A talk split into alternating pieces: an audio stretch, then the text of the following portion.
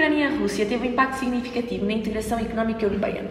No episódio de hoje, as nossas convidadas, estudantes da licenciatura de Economia da Universidade de Aveiro, vão tentar responder à seguinte questão: A guerra na Ucrânia representou um passo em frente para a integração económica europeia?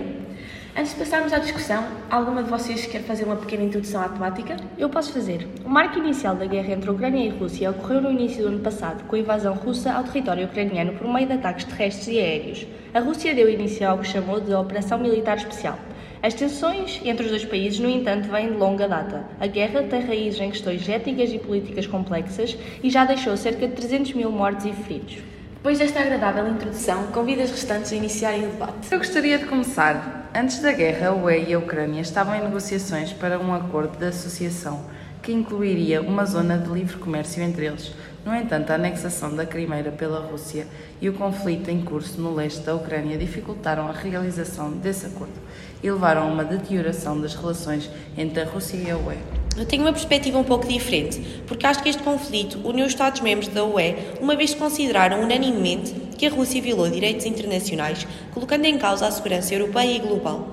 Desta forma, foram implementadas várias ações contra a Rússia, passaram por restrições, sanções e medidas diplomáticas. Compreendo a tua opinião, mas essas sanções, além do impacto previsto, a redução do PIB russo em 2,1%, tiveram um impacto mais negativo na Ucrânia, o que levou a uma redução do PIB de 29,1%, dada a dependência comercial com a Rússia, o que consequentemente atrasou o progresso nas negociações com a UE.